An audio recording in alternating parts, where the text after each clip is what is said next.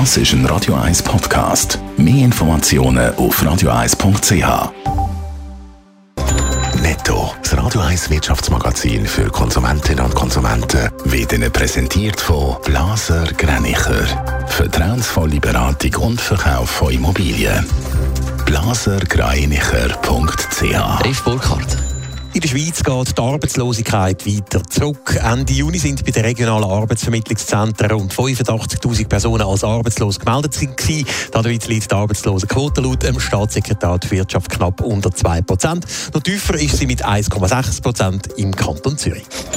Der Winterthurer Industriekonzern Sulzer freut sich über einen Haufen Aufträge. Im ersten Halbjahr sei der Bestelleingang um fast ein Viertel auf knapp 2 Milliarden Franken gestiegen, heisst in der Mitteilung. Darum erhöht Sulzer auch die Prognose für das ganze Jahr von 3 bis 6 Prozent auf 10 bis 14 Prozent. Der Twitter-Chef Elon Musk droht dem Meta-Chef Mark Zuckerberg mit einer Klage. Grund ist der neue Meta-Kurznachrichtendienst Threads. Für den Aufbau von Threads hätte Meta rechtswidrig Betriebsgeheimnis und anderes geistiges Eigentum von Twitter veruntreut, so der Vorwurf. Dicke Post für alle Postkundinnen und Kunden. Ab nächstes Jahr schlagen Preise für Briefe und Päckchen schon wieder auf. Die Kritik ist gross. Der Postchef wehrt sich aber, Dave Burkhardt. Preiserhöhungen sind unumgänglich, sagt der Post-CEO Roberto Cirillo im Interview mit dem Tagesanzeiger.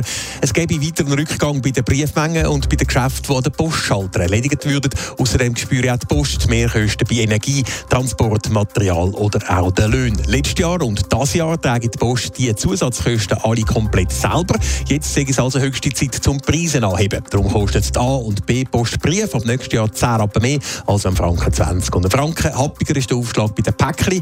Economy und Priority Päckchen kosten künftig je 1,50 Franken 50 mehr. In diesem Jahr trägt die Post die zusätzlichen Kosten selber. Was bedeutet das für das Ergebnis von der Post?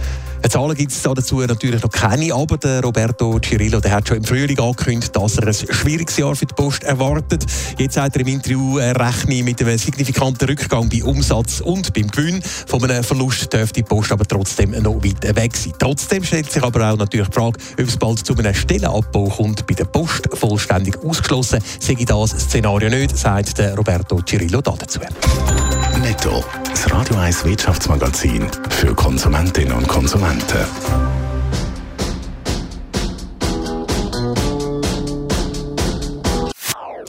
Das ist ein Radio 1 Podcast. Mehr Informationen auf radio1.ch.